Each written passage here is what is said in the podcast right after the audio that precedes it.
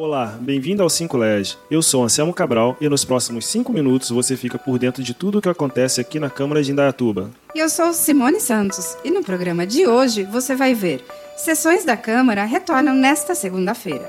São 14 projetos na ordem do dia. Prefeitura apresenta a situação fiscal do município. Dia D contra o sarampo chama atenção para a necessidade da vacina. Fique com a gente no 5 LED, o podcast da cidadania.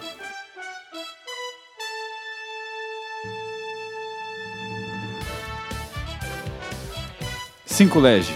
Notícias da Câmara de Indaiatuba em 5 minutos. As sessões ordinárias da Câmara de Indaiatuba voltam nesta segunda-feira, dia 17 de fevereiro. Os encontros começam às 6 da tarde e são transmitidos ao vivo pela página da Câmara no Facebook.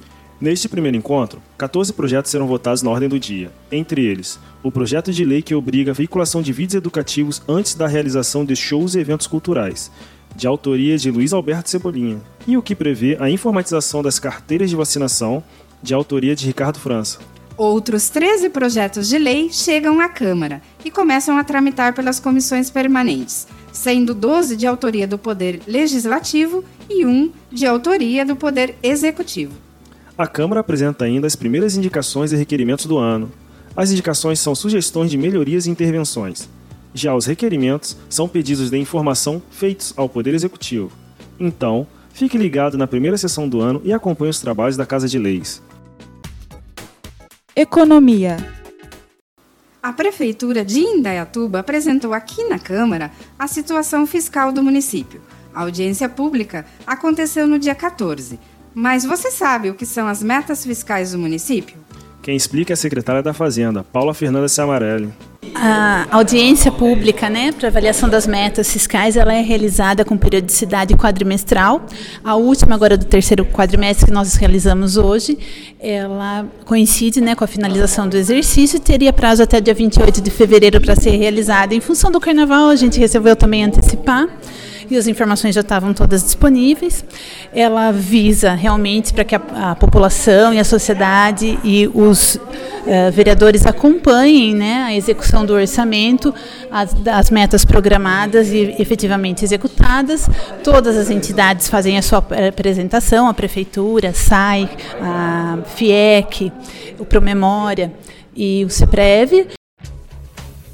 Este é o 5 Lege, notícias da Câmara de Indaiatuba em 5 minutos, em qualquer lugar.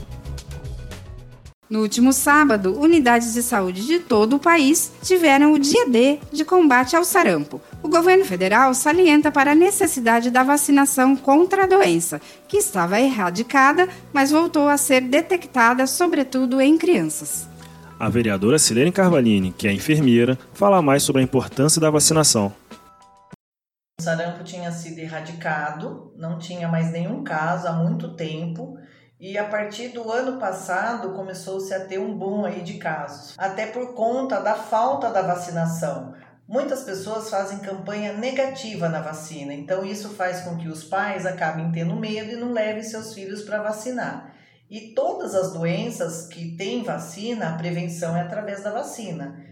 Lembrando que, mesmo agora, depois do dia D, a vacina contra o sarampo continua disponível nos postos de saúde. A vacina tetraviral, que protege contra sarampo, cachumba e rubéola, deve ser aplicada aos 12 e aos 15 meses de idade. Vagas de emprego. O PAT, aqui de Indatuba, disponibiliza até o dia 14 quase 70 vagas de emprego. Há postos de trabalho para auxiliar de cozinha, auxiliar de limpeza, auxiliar de serviços gerais, cozinheiro, torneiro mecânico, empregada doméstica, copeiro e vigilante, entre outras ocupações.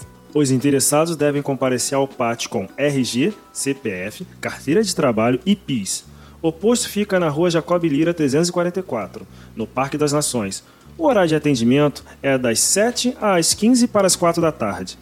E este foi o 5 LED desta semana. Por causa do carnaval, nossa próxima edição será no dia 24 de fevereiro. E a gente espera você. Até lá! Um abraço e até o próximo 5 LED, o podcast da cidadania. Este foi o 5 LED, o podcast de notícias da Câmara, uma produção do Departamento de Comunicação da Câmara de Indaiatuba.